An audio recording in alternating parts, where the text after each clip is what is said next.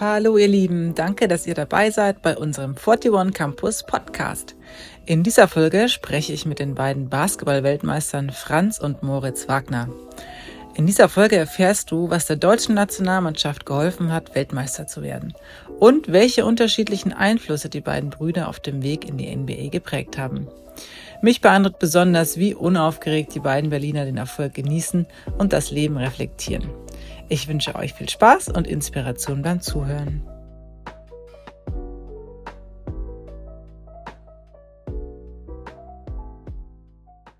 Ja, hallo ihr beiden. Vielen Dank, dass ihr euch Zeit nehmt für unser Gespräch heute. Ähm, vielen Dank an euch beide. Ähm, ja, wir haben uns heute im Fortune Campus äh, die Podcast-Serien ähm, einfach so um das Thema, ja, viel geht's um Leadership, aber auch werteorientiert und vor allem immer wieder so, äh, ja, Menschen, die irgendwie ihren Weg so gegangen sind und vielleicht was wir daraus aus lernen können. Deswegen danke, dass ihr euch heute Zeit nehmt. Ja, sehr gerne. Schön, dass wir da sein dürfen. Cool. Genau, ja, also natürlich als allererstes mal Gratulation äh, zum Weltmeistertitel. Wahnsinn, Wahnsinn. Wir haben echt so mitgefiebert und Dirk war auch echt ganz emotional, muss ich mal sagen. Ich glaube, hat ihn erinnert an seine Zeiten. Also Gratulation jetzt war erstmal. Dankeschön. cool. Ähm, ja, erzählt mal ein bisschen, wie war jetzt die Zeit danach? Ein Monat ist irgendwie schon vergangen. Was hat sich so äh, getan? Ist er jetzt bei in Orlando, aber was hat sich vielleicht so verändert oder was hat, hat man danach so einen echten Medienhype gehabt oder was hat sich danach so getan? Franz, magst du erstmal ein bisschen erzählen? Ja. Ja, also wir waren dann noch eine, eine Woche in Deutschland und die Woche war schon relativ krass. Also ähm, da haben wir auf jeden Fall gemerkt, dass viele Leute, auch vielleicht die normalerweise nicht so viel Basketball gucken, ähm, zugeguckt haben oder zumindest davon was gehört haben. Und das war schon ein sehr, sehr cooles Gefühl und das habe ich auch erst irgendwie so danach richtig gecheckt, erstmal, was, was wirklich alles passiert ist. Und ähm, ja, es war sehr, sehr speziell, auch der Empfang in Frankfurt natürlich. Ähm, sowas, sowas passiert nicht so oft äh, als Basketballer in Deutschland, deswegen war das extrem cool, glaube ich, für, für alle da. Und dann haben wir sind wir noch ein bisschen runtergekommen, haben äh, noch eine Woche gehabt, wo wir ähm, ja genau ein bisschen Urlaub gemacht haben, sage ich mal. Ähm, und dann waren wir wieder in Orlando jetzt seit zwei, drei Wochen. Und genau, jetzt geht's ja gleich schon wieder richtig los. Cool. Äh, Jan Moritz, wie du hast, hast du die Zeit so erlebt? Ähm, hat sich da einiges getan und verändert oder wie war es für dich?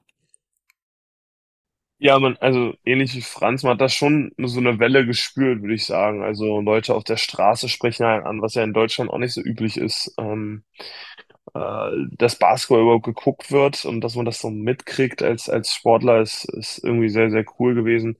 Für mich persönlich war das eher auch das Besonderste an der WM, dass ich dann erst gecheckt habe, was das für die Leute bedeutet, als wir nach Hause gekommen sind. Ähm, weil wenn man beim Turnier ist, dann gewinnt man das Turnier und dann freut man sich natürlich tierisch, aber so den Kontext versteht man erst gar nicht. Und dann, ähm, als wir zu Hause angekommen sind und schon diese Welle von Aufregung mitbekommen haben in Frankfurt ähm, und auch in Berlin, das war schon sehr, sehr besonders. Und ich muss ganz ehrlich sagen, ich war sehr, sehr happy, als ich dann wieder in Orlando war und so ein bisschen ich brauchte auch erstmal wieder anderthalb Wochen, um runterzukommen. Ähm, und man ist ja auch gefühlt den ganzen Sommer unterwegs, um mal wieder im eigenen Bett zu schlafen und so, ähm, weil das dann schon ganz schön anstrengend war. Und dann sind wir auch erstmal beide krank geworden. Also man muss erstmal wieder so ein bisschen runterkommen.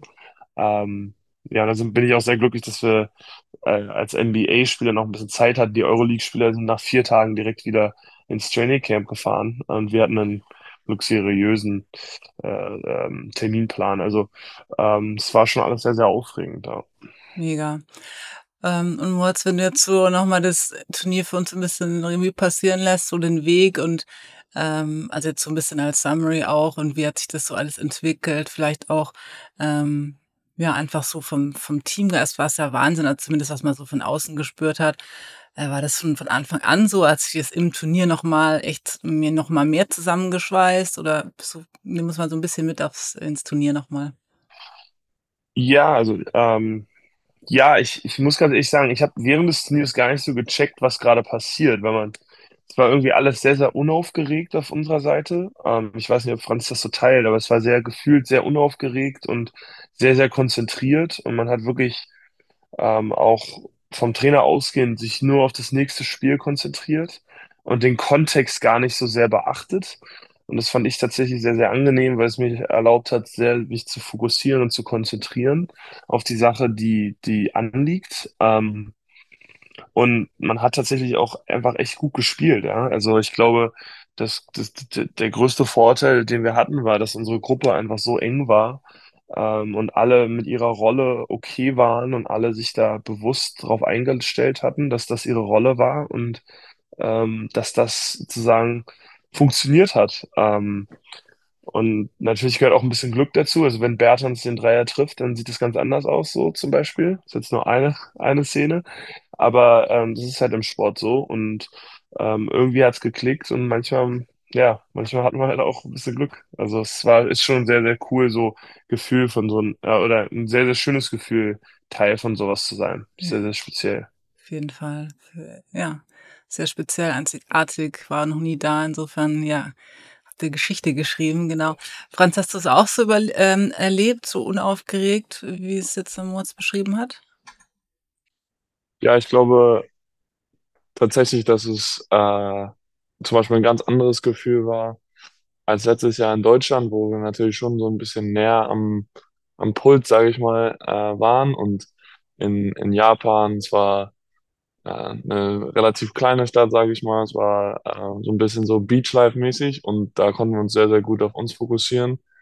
Und die, die Teamchemie, muss ich sagen, war vom, war auch schon wie, wie bei in meinem ersten Jahr bei der EM, äh, vom ersten Tag äh, einfach echt super. Jeder hat sich gut verstanden, auch abseits vom Feld. Wir haben eine super Balance zwischen, wie Moritz gesagt hat, Fokus, aber auch, ähm, dass man immer locker dabei ist und, und auch Spaß an der Sache hat. Ähm, so muss ich sagen, war seit dem, seit den paar Trainingstagen in Bonn war das eigentlich richtig geil.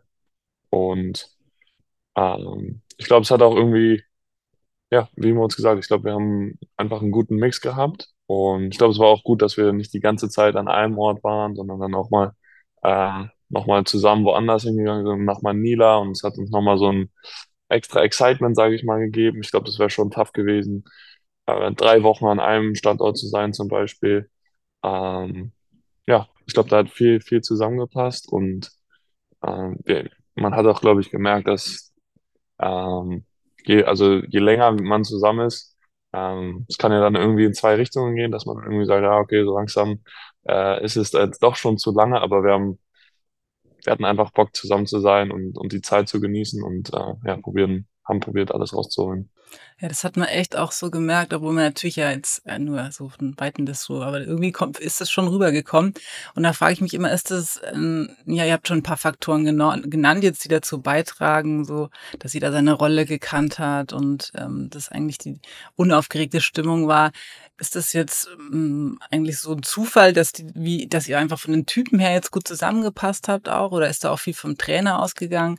Äh, vielleicht, wenn ihr das auch mal so innerlich guckt in Teams, die es vielleicht, wo es nicht so gut geklappt hat, was war der Unterschied? Franz, wenn du nochmal über, überlegen kannst. Ja, ich glaube, ich glaube also, auf der einen Seite würde ich äh, sagen einfach, dass wirklich alle Jungs richtig gute Jungs sind und ähm, ja, einfach, sage ich mal, ihre Statistiken oder Awards oder sowas hinten anstellen für den Teamerfolg. Ich glaube, ähm, dass es auch nochmal ein ganz anderer Vibe ist, wenn man weiß, okay, wir haben nur zwei Monate zusammen und das ist ganz anders als in einer langen Saison. Ähm, ich glaube, da einfach als Spieler ist das, glaube ich, eine ganz andere Situation und ähm, vielleicht fällt es manchen leichter oder weiß ich nicht, aber ähm, einfach, man weiß, wir haben nur sieben Wochen zusammen und wir probieren hier alles rauszuholen zusammen, egal wie viele Minuten der gespielt hat wie viele Punkte jemand gemacht hat, sondern ähm, das, dieses Gefühl ist, es war einfach von Anfang an so,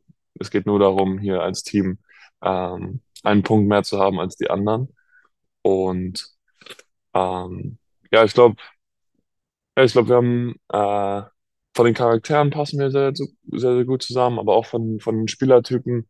Ähm, und dass es so klickt, ich glaube, ich glaube, das ist viel vom Trainer auch, natürlich, wie er das Team zusammenstellt, aber ich glaube auch viel von den Spielern einfach äh, zu sehen, ah, der kann das gut machen, vielleicht kann ich dem Team so helfen.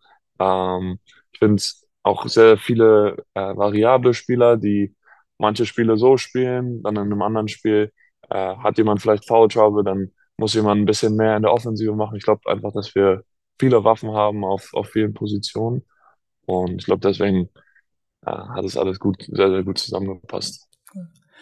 Moritz, magst du noch was ergänzen? Ist dir noch was, also zu dem Thema Teamgeist, weil das ist ja immer so wieder der, sagen wir mal, das Ziel jedes Trainers, jeder, jedes, genau, jeder, jedes Gruppenprozesses eigentlich, hey, wie kriegen wir hier so eine Chemie hin, die ihr dort hattet? Deswegen finde ich es natürlich ganz spannend, da so zu überlegen, was kann dazu beigetragen haben.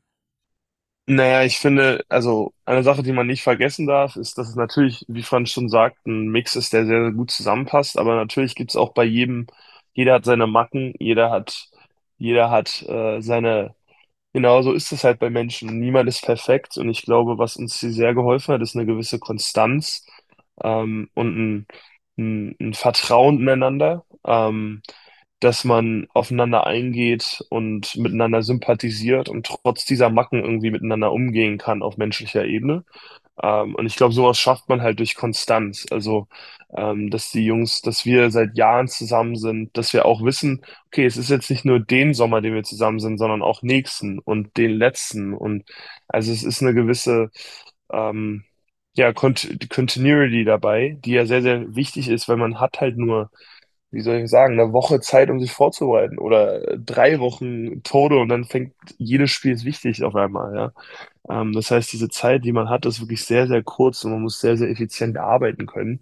Und dann will ich auch dazu sagen, dass der Coach ähm, einfach total fokussiert ist. Also Gordon Herbert war total, also für mich ein riesen Einfluss, aber ich habe das auch im Team gemerkt, da kommt sehr, sehr viel Substanz und sehr, sehr viel Klarheit in jedem Meeting äh, in einer sehr effizienten Art und Weise rüber, ähm, die aber auch sehr menschlich irgendwie transportiert wird. Ähm, und einfach, äh, er, er hat irgendwie diese Superpower, die, ähm, den Kontext nicht weniger bedeutend zu machen, aber den Fokus wirklich auf das zu richten, was anhand liegt. Ähm, und dass, dass man natürlich aufgeregt ist, wenn man gegen Serbien im Finale steht, aber man ist trotzdem mehr locked in dagegen, wie man seinen Gegenspieler verteidigt und was der Mulitinov im Post macht, als was passiert, wenn man eine Goldmedaille oder Silbermedaille anfasst. So. Und das finde ich, also es hat mir persönlich total geholfen. Ich habe auch gespürt, wie dem Team das geholfen hat, fokussiert zu bleiben. Ähm, und ja, das sind so die zwei Sachen, die mir dazu einfallen. Ja, super. Also gerade das mit dem Leistungsumgang mit Leistungsdruck ist ja auch immer so ein großes Thema und äh, dieses Denken so Schritt für Schritt und Spiel für Spiel und Fokus Ja. auf die Gegenwart, was jetzt ist und so. Habt ihr auch für euch so individuelle, ähm, sagen wir, Taktiken oder Sachen gefunden, die, die euch vor wichtigen Spielen helfen? Oder ist bei dir auch mal au außerhalb vom Thema noch, was du weißt, was dir hilft? Oder ist das eigentlich das auch genau, dass du versuchst, einfach dich aufs, aufs nächste Spiel zu konzentrieren? Also, was mir hilft, ist, und ja, natürlich habe ich das, also das muss ich auch, ähm, muss ich mir auch entwickeln, weil ich jemand bin, der sehr, sehr viel denkt, ähm, sehr, sehr aktiv ist zwischen den Ohren und auch viel Müll da oben produziere, den ich, den man dann irgendwann selber glaubt auch, ne? Das ist ja, glaube ich, auch bei Athleten generell so ein Thema, ähm, wie viel man sich selber erzählt. Ähm, und da habe ich Techniken entwickelt, wie ich mich selber, also wie ich da oben ein bisschen ruhiger bin, indem ich meditiere vor Spielen und das jetzt auch hier mache in so einer Saison und da auch versuche, einen Habit zu entwickeln, also das fast jeden Tag zu machen, damit es nicht so eine große, große Sache ist jeden Tag und jetzt muss ich es wieder machen, sondern dass ich einfach, das ist wie Zähneputzen irgendwie so Teil des Tages wird, damit es nicht so ein, ähm, wie eine Last wirkt, sondern eher Teil der Routine. Ähm, und ja, ich glaube, also was mir immer total hilft bei solchen Sachen, ist ein externer Fokus. Also ähm, äh, eine ganz klare, keine Ahnung, drei Punkt, Stichpunkte, okay, darauf konzentriere ich mich heute. Und der Rest passiert von alleine so. Ähm, und das ist in der NBA ein bisschen einfacher, würde ich sagen, weil die Spiele alle eher ähnlich sind. Ähm, bei der, bei der WM ist es komplett anders, weil die Finnen spielen komplett anders als die Georgier und es sind so viele Stile und verschiedene Spielertypen, ähm, dass es viel komplizierter ist als in der NBA gefühlsmäßig. Ähm, das heißt, für mich sind so ein externer Fokus so drei Stichpunkte. Worauf konzentriere ich mich heute? Total wichtig, um den Rest auszublenden, um dabei zu bleiben, was ich jetzt wirklich mache. Toll. Ich habe mir gerade gedacht, das würde ich jetzt auch gerne auf meinen Alltag übertragen, im Sinne von nicht nur beim, beim Spiel, sondern auch, ey, vor am Tag äh, drei Dinge, auf was fokussiere ich mich, weil ich mich gerade auch ziemlich zerwurstle. Äh, wir sind gerade nach Dallas gezogen für ein paar Monate und irgendwie ist gerade alles ein bisschen viel. Deswegen, äh, das nehme ich jetzt gleich mal mit als Tipp, dank dir. Ähm, genau. Und du, Franz, wie, wie gehst du mit großem Druck um? Ich meine, es ist ja Wahnsinn, so ein Spiel um Medaille und dann auch noch mit der Verletzung. Ich meine, da ist ja auch noch ein bisschen Kopfkino am Start. Wie hast du das so geschafft, auch wieder so zurückzukommen und dich so drauf zu fokussieren? Ja, ich, also ein Stichwort, ich habe äh, so drei Stichworte für mich, ähm, auf die ich mich fokussiere beim Spiel. Die sind jetzt auch gar nicht so basketballerisch, äh, würde ich sagen, sondern einfach so mental. Ähm, und ein großes Ding ist Fokus, ähm, dass ich nicht auf Instagram zum Beispiel bin und hier mir schon wieder reinziehe, wie cool äh, der Wurf von gestern war, sondern das Spiel ist vorbei. Ähm, heute ist heute. Und heute ist ähm, zum Beispiel an einem Off-Day, wenn kein Spiel ist, dann ist auch mal kein Spiel. Da lese ich mein Buch, da gucke ich meine Show, ähm, mache ich mir gemütlich in meinem Zimmer. Ich glaube, solche so kleine Dinge, einfach um einfach mal um äh, so einen Gegenpol zu schaffen zu diesen wirklich, also es ist ja wirklich, haben wir ja gesagt, sehr, sehr anstrengend, diese Spiele, ganz viel Lärm, ganz viel, ähm, ganz viele Entscheidungen, die man ja trifft. Ähm, und um da ein bisschen rauszukommen, ich meditiere auch äh, an diesen Tagen. Sauna mache ich jetzt seit ein paar Monaten viel mehr. Wir hatten eine im Hotel und das war auch, hat mir auch sehr, sehr geholfen. Ähm, ja, und ich glaube einfach, um so ein bisschen runterzukommen. Ich bin auch eher so ein Kopfmensch, äh, der viel überdenkt, ähm, dann sich so ein bisschen abzulenken, einfach, einfach runterzukommen, die generell das Volumen an Gedanken so ein bisschen zu, zu minimieren an, an diesen Nichtspieltagen. Ähm, genau, das probiere ich eigentlich, äh, ja, so viel wie möglich zu machen, weil dann im nächsten Spiel, im Halbfinale, ähm, fängt ja wieder von vorne an, man muss, man muss wieder ready sein. Es gibt wieder tausend Entscheidungen, die man trifft in dem Spiel. Ähm, deswegen ist, glaube ich, immer gut, wieder zu so einem, zu einem Nullpunkt quasi äh, zurückzukommen. Mhm. Ja, ich nehme euch jetzt aber beide auch echt einfach total unaufgeregt wahr. Ich meine, gut, der Podcast jetzt hier ist auch nicht so Grund zur Aufregung, aber trotzdem einfach total, also schon der Vibe ist echt so richtig relaxed. Insofern kann ich mir das gut vorstellen. Und vielleicht ist das ja auch, ähm, dass man einfach das mit der Meditation auch schon ein bisschen, dass das einfach im Alltag dann auch, äh, dass man das einfach merkt, dass man verschiedene Sachen ein bisschen chilliger angeht. Ja, jetzt seid ihr wieder in Orlando und natürlich eh auch schon Wahnsinn, dass ihr beide jetzt da in Orlando zusammen spielt. Freut mich persönlich total. Ich finde es richtig toll, dass ihr da als Brüder zusammen spielen könnt und ähm, ja, und habt auch beide ähnliche Wege, jetzt über die University of Michigan, aber doch irgendwie ja ganz unterschiedlich äh, also in Erfahrungen, denke ich, da auch gemacht. Ihr seid auch zeitlich ein bisschen auseinander, aber auch von den Trainern her ganz anders. Ähm, ja, was so, was habt ihr so vielleicht von den Trainerstilen von den verschiedenen mitgenommen? Vielleicht jetzt auch so ein bisschen Unterschied USA, Deutschland, von bis dann auch von Alba hin und überhaupt so die Entscheidung, jetzt Alba da auch verlassen, aber wie, sagen wir eher jetzt der Weg dorthin, so aus dem Jugendtraining raus und dann so ähm, ja, was verschiedene Trainerstile hast du jetzt auch so schon miterlebt auf dem Weg? Ja, ganz viele verschiedene. Also ähm, klar, am Anfang, als ich bei Alba angefangen habe, ich habe mit sieben angefangen, da war es, war noch mehr der Spaß natürlich im Vordergrund und ähm, ja, dass man irgendwie Spaß an der Sache hat und gerne zum Training geht und äh, auch gerne Sachen lernt und solche Sachen. Ähm, und dann irgendwann so mit 12, 13 würde ich sagen, wenn man so in die U14 kommt und dann irgendwann in die JBL, da geht's dann richtig, richtig Richtung Leistungssport. Und ich hatte, äh, Moritz hatte den Trainer auch, Marius Huth, ähm, genau in dieser Zwischenzeit, sage ich mal, zwischen Mini-Basketball oder ja, Mini-Basketball und Leistungssport, sage ich mal. Ähm, der diesen Übergang fand ich einfach äh, ja, super uns vermittelt als Spieler, hat ähm, weiter diesen, den Spaß im Vordergrund gehabt und aber hat auch sehr, sehr klar vermittelt, dass ähm, nicht jeder in unserem Alter Profi wird und dass es auch nicht ähm, wichtig ist, wie gut man mit 13 ist und äh, ob man schon in der U16-Nationalmannschaft 20 Punkte gemacht hat, sondern ähm, dass es wichtig ist, wie, wie gut man ist, wenn man 18, 19 ist in dem Alter und hat so ein bisschen den Druck rausgenommen und ähm, ja, einfach den, den Fokus auf, auf jeden Tag äh, quasi gehabt. Das war so mein, mein erster großer Einfluss, würde ich sagen, als Trainer. Dann hatte ich Wladimir Bogujevic, der ähm, mich so ein bisschen äh, an die Jugo-Schiene rangeführt hat, sage ich, sag ich mal. Ähm, war die auch äh, super Trainer, bisschen härter, wir sind ein bisschen mehr gelaufen im Training. Es war auch ein anderer Einfluss, ähm, der aber mir auch gut getan hat, würde ich sagen.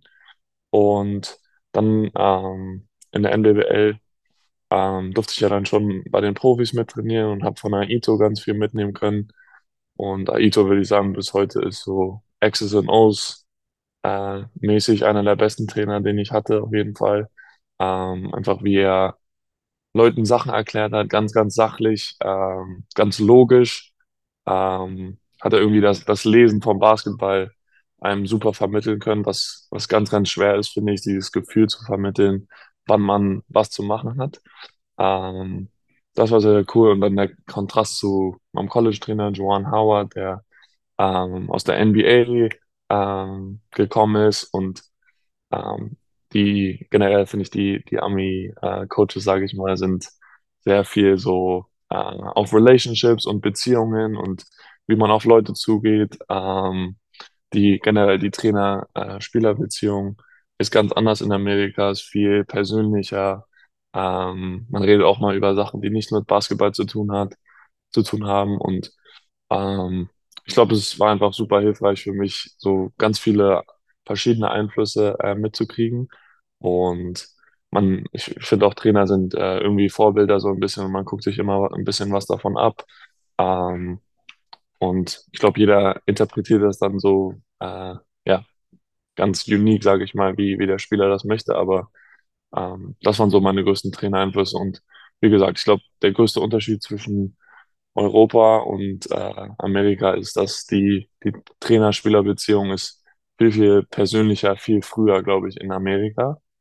Und ähm, wie man aber Basketball lernt, gefällt mir in Europa ein bisschen mehr. Ich glaube, man, man lernt früher ähm, die Basics des Spiels und wie man wirklich als Team zusammenspielt. Und man, also auf jeden Fall war das in meiner Laufbahn so, man addet nacheinander äh, verschiedene Skillsets und bestimmte Moves und solche Sachen, die man noch später lernen kann. Aber so ein gewisses Grundverständnis, äh, das haben, haben wir bei Alba sehr, sehr früh äh, mitbekommen und das hilft uns, glaube ich, heute immer noch.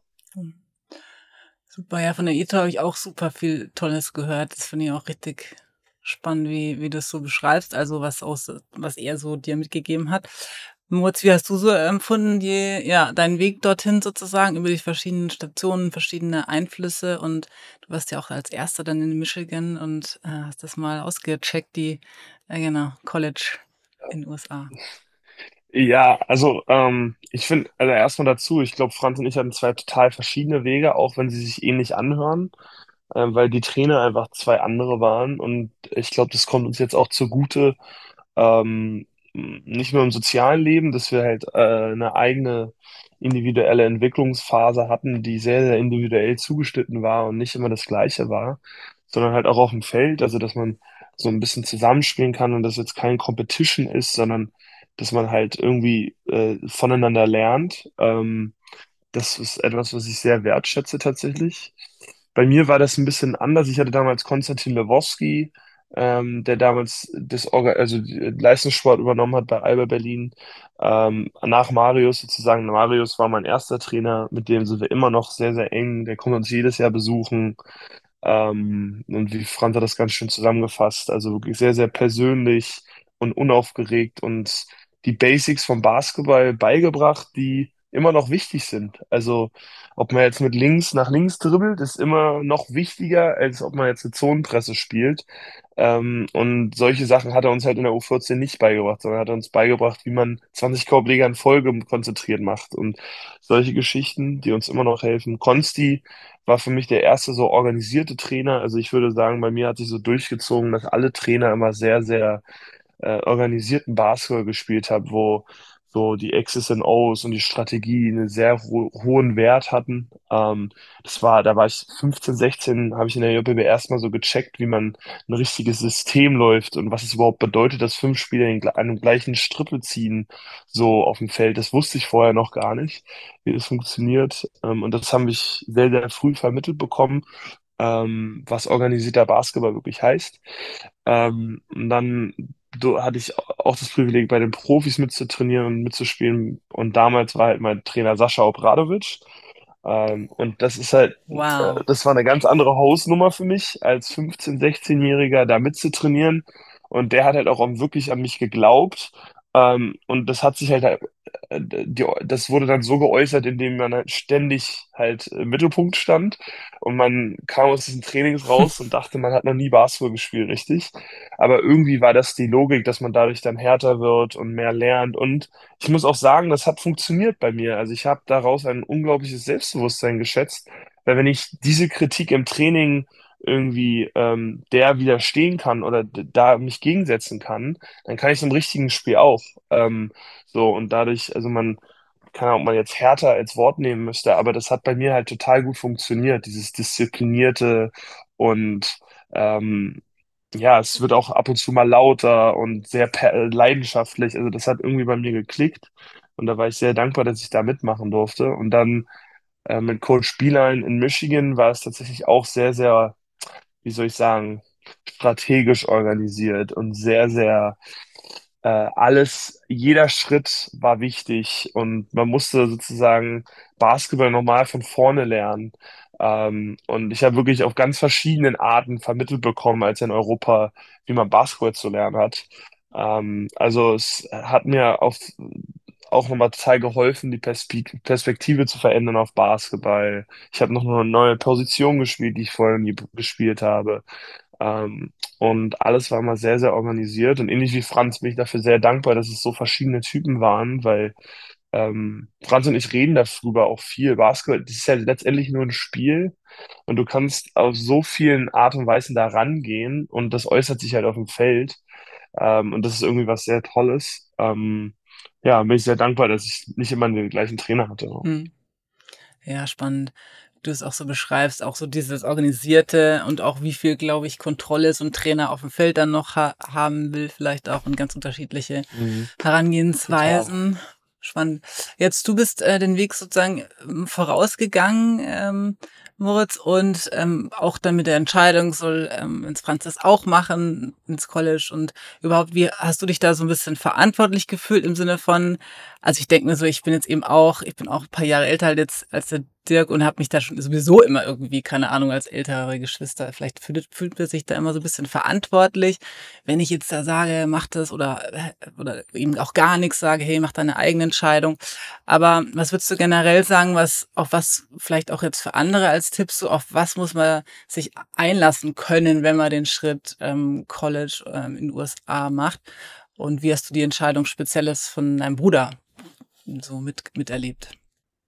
Ähm, ja, also es ist natürlich die eine Sache, die ich und warum ich das unbedingt auch machen wollte, ist natürlich, ich wollte in die NBA.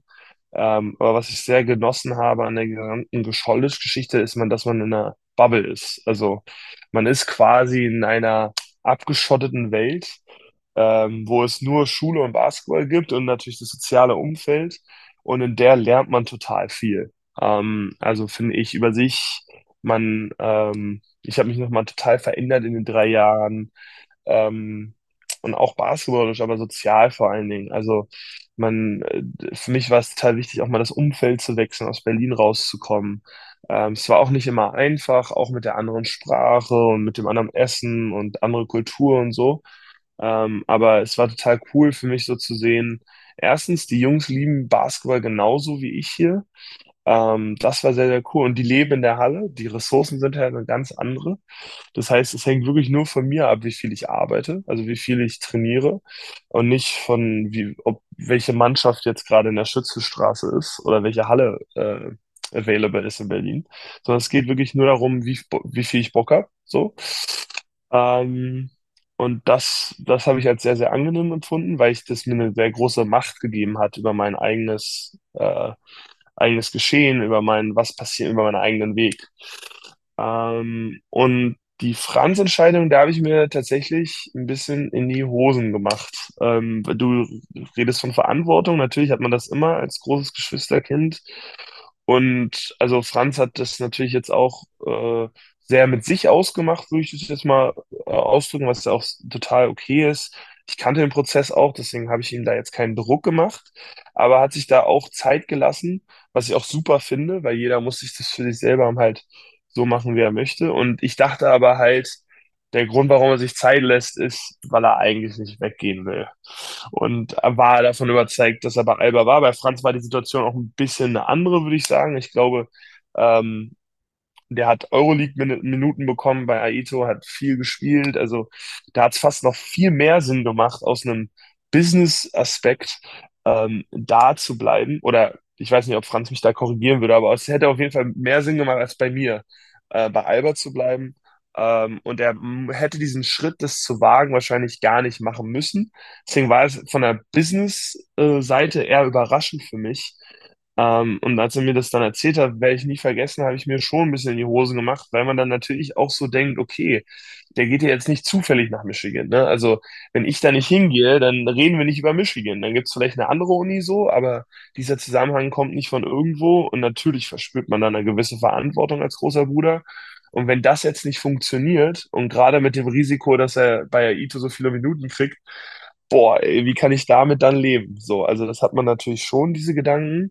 Ähm, aber ich, ich, äh, immer wenn ich diese Geistesblitze habe, dann denke ich, äh, überlege ich einfach, dass Franz die Sache ja selber in der Hand hat und ich hab, gebe ihm da sehr, sehr viel Vertrauen ähm, über sein eigenes Leben und das darf man, glaube ich, nicht vergessen bei der ganzen Geschichte, dass er äh, das sehr, sehr gut alles macht und das er auch immer wieder jeden Tag beweist. Also ähm, da versuche ich mich so frei wie möglich von zu machen. Aber in der Situation kann ich schon zugeben. Äh, das werde ich nicht vergessen. Äh, da habe ich mir ein bisschen in die Hose gemacht. Ja, jetzt bin ich natürlich ganz gespannt, Franz, wie du das äh, so beschreibst, wie damals die Zeit war und wie du auch vielleicht die Zeit von Moritz auf dem College wahrgenommen hast. War das so, boah, der schwärmt zu davon und ähm, eine coole Sache und hat das, ja, wie, wie, und dann deine Entscheidung. Also was, was, was, was ging da in dir vor? Ja, es war so, es war natürlich, ähm, war auf jeden Fall krass. Ich war einmal in Michigan, ähm, als Moritz da war, in seinem ersten Jahr. Und obwohl Moritz da jetzt nicht äh, 30 Minuten jedes Spiel gespielt hat und äh, auf NBA-Kurs direkt war, äh, wie in seinem letzten Jahr, war schon da auf dem Campus für mich, also so ein, ist einfach ein spezielles Gefühl auf, äh, auf Michigan, auf Michigans Campus jetzt speziell natürlich auch äh, für mich, aber äh, generell auf so einem College Campus ist einfach ein anderer Vibe. Ähm, man kommt gar nicht irgendwie zwei Straßen ohne das Block M einmal zu sehen. Ähm, die, die Leute, die sind, keine Ahnung, wie viele tausend junge Leute auf den Straßen sind und man sieht einfach, die, die genießen diese, diese Zeit, weil nach vier Jahren wissen alle, sie müssen hier weg und alle sind super traurig und einfach, ich finde einfach dieses spezielle Gefühl habe ich schon äh, da mitgekriegt, als ich ihn, als wir ihn besucht haben. Und Moritz musste gar nicht unbedingt so viel schwärmen. Man, ich habe einfach, äh, ich finde, ich, man hat einfach gemerkt, wie, wie doll Moritz äh, ja, die Zeit genossen hat, ähm, wie schwer das auch für ihn war, wegzugehen aus Michigan, obwohl er, wo man in die NBA geht und seinen großen Traum erfüllen kann. Ähm, ich glaube, so ein, so ein Gefühl ist einfach was ganz, ganz Spezielles und hat mir schon sehr, sehr imponiert, muss ich sagen. Und ich glaube, ähnlich wie Moritz wollte ich, ähm, ko oder konnte ich mir auf jeden Fall vorstellen, dass aus meiner Komfortzone rauszugehen, auch nach Amerika zu gehen, ähm, auch diesen anderen Basketballstil mitzubekommen. ähm, dass mich das besser vorbereitet auf die NBA, als zum Beispiel noch ein, ein oder zwei Jahre bei Alba zu spielen. Und dass auch dadurch, dass der Basketball so anders ist und auch die Mentalität, wie man Basketball spielt, finde ich, ist viel mehr im Vordergrund in Amerika als, als in Europa, wo es fast hundertprozentig um die Taktik und Access und Aus und solche Sachen geht. Ich wollte diesen Vibe, wollte ich einfach mal mitbekommen und mich auch challengen, dass ich, dass ich das auch selber äh, machen kann, mich auch dort beweisen kann. Und das hat mir, glaube ich, sehr, sehr viel Confidence gegeben, gleich am Anfang in der NBA. Ähm, als wenn ich jetzt zum Beispiel äh, bei Alba gespielt hätte und hoffentlich von dort in die NBA gegangen wäre. Das weiß man ja immer nicht, wie es Ja. wie es dann passiert, aber so habe ich mir das halt ausge, ausgemalt, sage ich mal. Und ähm, ich bin extrem glücklich, dass ich den, den Schritt gemacht habe. Ich glaube, ich habe basketballerisch viel gelernt, aber viel, viel mehr als Mensch. Ähm, wie Moritz gesagt hat, ich finde die, Bu- äh, die College Bubble so ist einfach so ein kontrolliertes, relativ kontrolliertes ähm, Environment, wo man erwachsen wird, ohne dass man zu viel äh, Responsibility gleich hat, aber man merkt schon, okay, Mama kocht nicht jeden Abend, ich muss mir selber mein Schedule machen ähm, und selber so ein bisschen klarkommen. Ähm, man hat, wie gesagt, es ist sehr, sehr kontrolliert, man hat ganz viele Leute, die, die einem dabei helfen, aber ähm, das glaube ich, war ein richtig cooler Schritt, äh, ja, zum, zum Erwachsenwerden für, für mich. Ähm, du hast gerade jetzt schon die Unterschiede erzählt. Ich weiß nicht, ob ich genau verstanden habe, so wie was bei mir angekommen ist, dass sozusagen in Europa oder Deutschland ähm, so mehr der, ja, so die, die Grundlagen geschult werden und Umgang, also Grundlagentechnik und in Amiland doch nochmal eine andere Herangehensweise. Aber versuch vielleicht nochmal auch so nochmal Ja, genau zu beschreiben, was du damit meinst. ich, also ich finde, In Amerika ist Sport generell, aber auch im Basketball natürlich, geht es sehr viel um die Mentalität. Es ist sehr Mano a Mano. Diese, man hat es ganz oft die Killer-Mentalität von Spielern. Es ist, äh, das lernen die Spieler von ganz, ganz früh. Ähm, das, es geht, es geht auch dann irgendwann äh, ins Negative, aber dass ich muss heute gut spielen, ich darf meinen Spieler nicht gegen mich punkten lassen. Und im europäischen Basketball geht es gar nicht so viel, finde ich, um diese Mentalität, sondern mehr, wie können wir als Team taktisch heute das andere Team besiegen, sage ich mal. Und ähm, ich, ich fand, für mich als, äh, als Spieler hat diese Mentality-Sache noch so ein bisschen gefehlt, als ich äh, in Deutschland gespielt habe. Und wie ich das mir ausgemalt habe in meinem Kopf, ist, dass das richtig ein richtig cooler Mix für mich wäre, wenn ich die, äh, wenn ich diese Mentality mitnehmen kann im College und mir das aneignen kann. Und ich hatte das auch irgendwie so ein bisschen gespürt, dass ich, äh, dass ich mir das aneignen kann und dass mir das auch irgendwie äh, passt und dass ich mich auch in Amerika äh, gut durchsetzen kann. Ähm, und deswegen fand ich, war College ein quasi perfekter, perfekter Sprung für mich in dem Moment. Ähm, aber ja, ich weiß nicht, ob Moritz das ähnlich so sieht mit der Mentality, dass die äh, mehr im Vordergrund stehen. Vielleicht will er dazu was sagen. Ja, hoffe ich doch. Nee, na- natürlich. Also ich, also ich, das, ich, ich kann, um da jetzt den Zirkel zurück zur deutschen Nationalmannschaft ähm, zu, zu, zu suchen. Also ich glaube, das war das größte Problem in den letzten zehn Jahren in, in Deutschland ähm, und warum der deutsche Basketball halt nicht so erfolgreich war, ohne jetzt einen Hot Take auf den Tisch zu stellen. Aber ähm, dass halt, ich glaube, dass es nie am Talent lag, äh, sondern dass das halt schon eine Mentalitätsfrage ist, dass man in ein Turnier geht, in ein Spiel, in ein Training. Und ohne jetzt, also natürlich hat es was sehr Narzis Narzisstisches, aber halt diese amerikanische Cutthroat-Mentality von wegen, Alter, ich gewinne, also ich schlage euch heute. Ähm, das ist nicht verinnerlicht in der deutschen Kultur und auch nicht in der europäischen Kultur, würde ich sagen. Ähm, aber gerade nicht in der deutschen Kultur. Also in Deutschland ist ja immer erstmal so, oh, lass mal erstmal gucken, wie es läuft und bloß keinem auf die Füße treten, so. Und der Kontrast ist halt schon sehr, wo in Amerika alles um ich, ich, ich ist.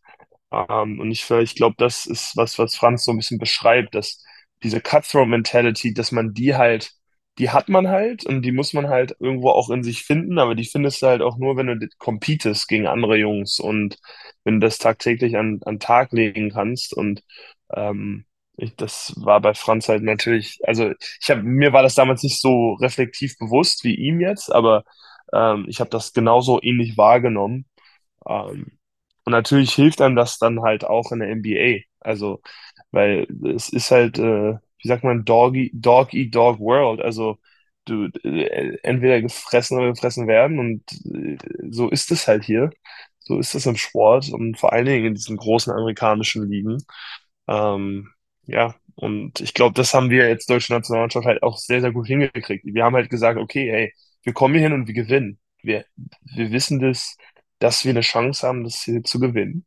Und das ist unsere Mentality im Training Camp. Wir wollen Gold. So. Und das ist okay, das zu sagen. Man kommt nicht ins deutsche Gefängnis, sondern man darf das sagen, man darf selbstbewusst sein und man ist kein Arschloch.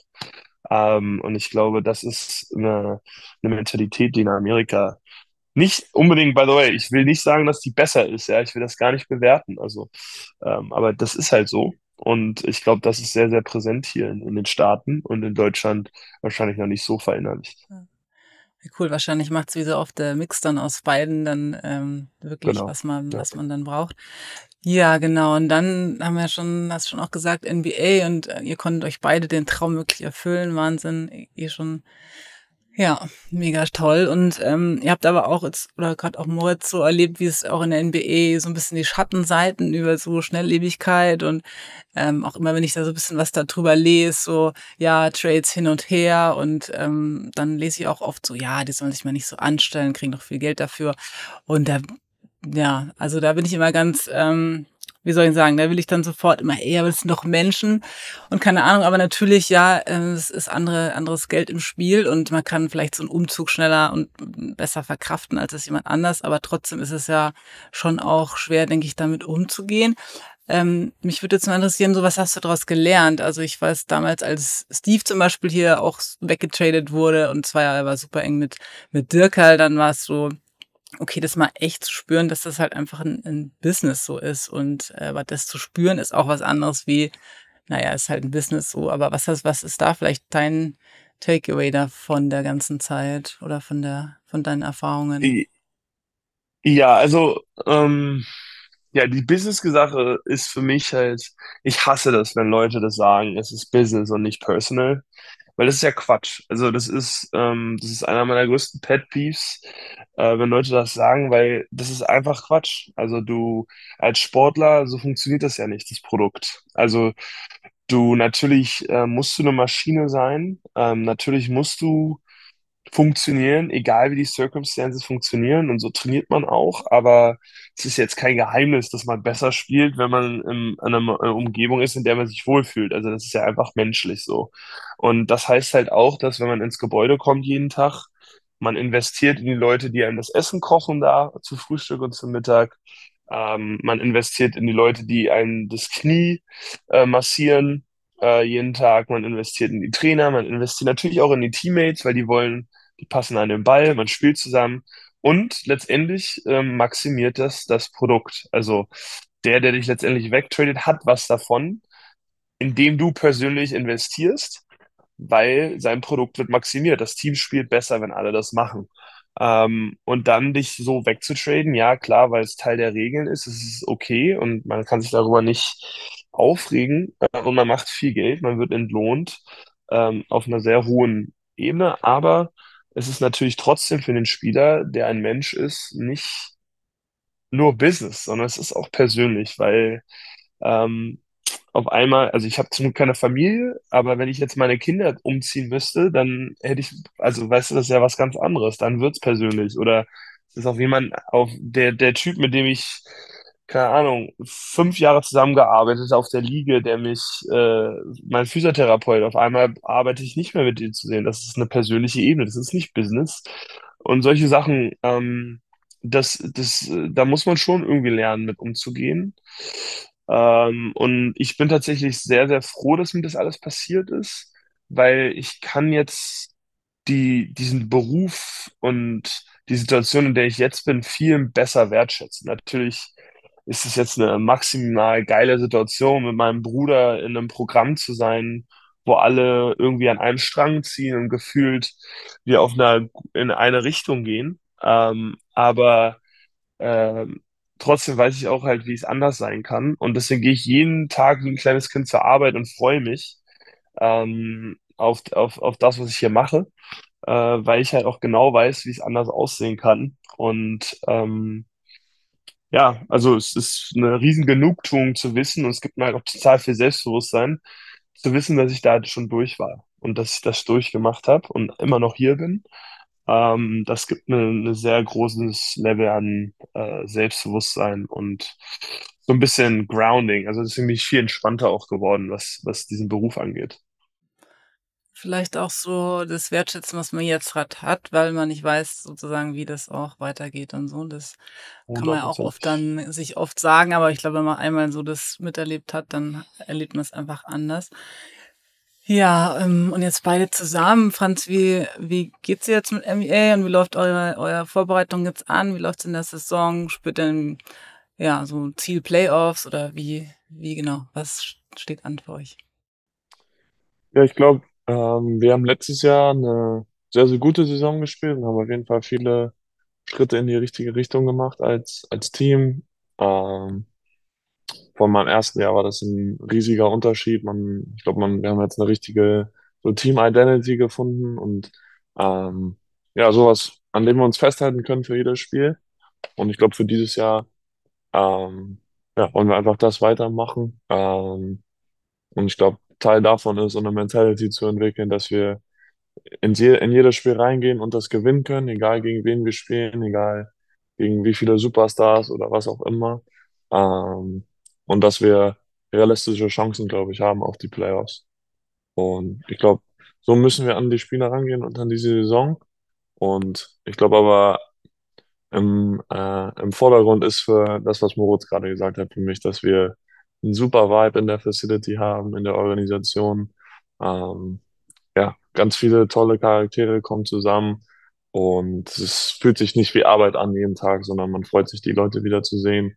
Nicht nur die, die Mitspieler, sondern auch die Coaches, alle so, die, die um, um den Staff, um das Team herum sind, ähm, sind wirklich alles tolle Leute und das steht für mich im Vordergrund. Deswegen bin ich äh, sehr, sehr happy und, und freue mich voll auf die, die neue Saison. Cool. Moritz, wie geht's dir so auf, mit Blick auf die Saison? Was hast du dir so als Ziele gesetzt oder auf was freust du dich oder wie gehst du da so rein jetzt?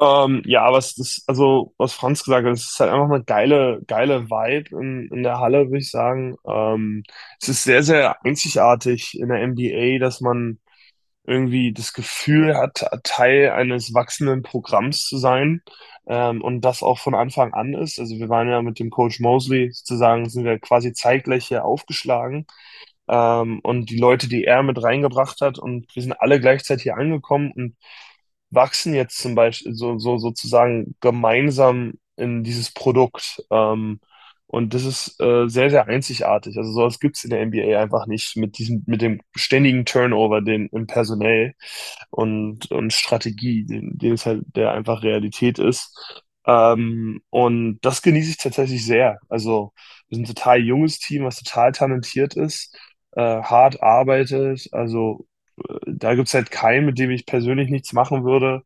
Ähm, wir haben eine tolle Facility. Ähm, ist ein absolutes Basketball-Sanctuary.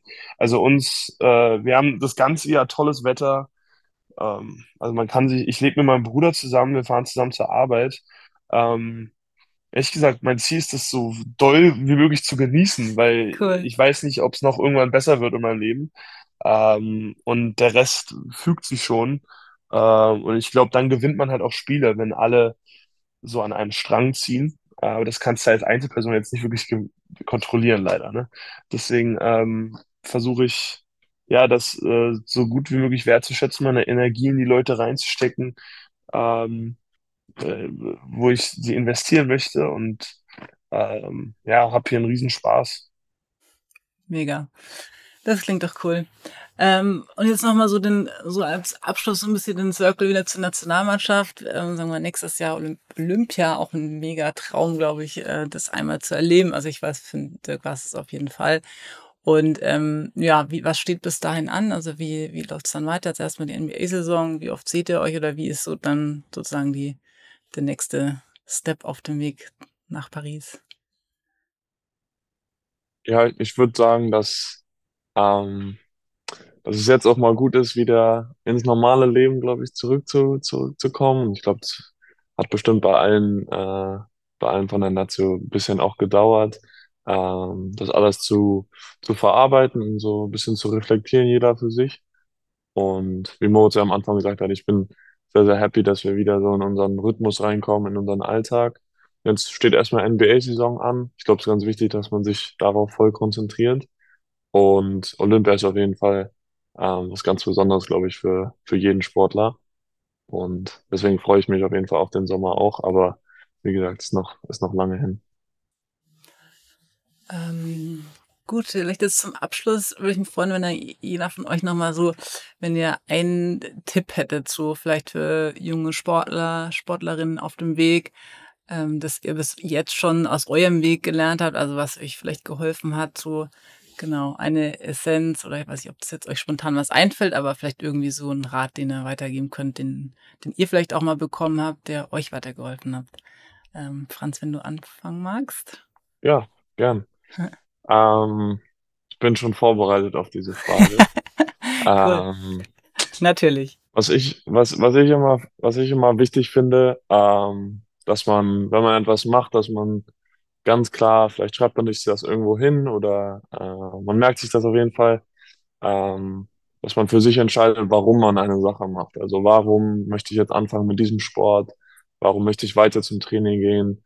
Und ähm, ich glaube, der, was man einfach so, was aus dem Bauch herauskommt, was, was die Antwort auf diese Frage ist, ähm, das glaube ich, ganz wichtig, dass das etwas ist, was sustainable ist, also was, äh, sag ich mal, länger haltbar ist und ähm, woran man sich weiter festhalten kann, auch in fünf Monaten oder noch in einem Jahr.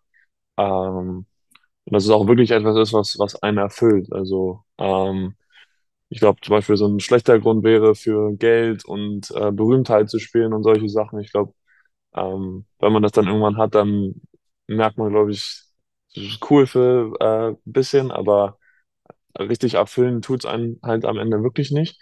Deswegen ähm, glaube ich einfach so einen richtig guten Grund zu haben, warum man spielt ähm, oder warum man irgendeine Sache macht ähm, und immer auch mal wieder einzuchecken. Ich glaube, es ist auch okay, wenn sich die, wenn sich das bisschen verändert, wenn man älter wird oder äh, in, in verschiedenen Lebenssituationen. Aber das würde ich äh, ja weitergeben an, an junge Sportler oder Sportlerinnen, ähm, ja, einen richtig guten Grund zu haben, warum man etwas macht, weil nur dann hat man auch jeden Tag wieder Lust, auch an Tagen, ähm, wo man vielleicht müde ist oder ah, heute könnte ich lieber ausschlafen. Wenn man einen richtig guten Grund hat, dann ähm, steht man trotzdem früher auf und vielleicht wirft man noch ein paar Würfe oder macht ein paar extra Elfmeter oder was auch immer.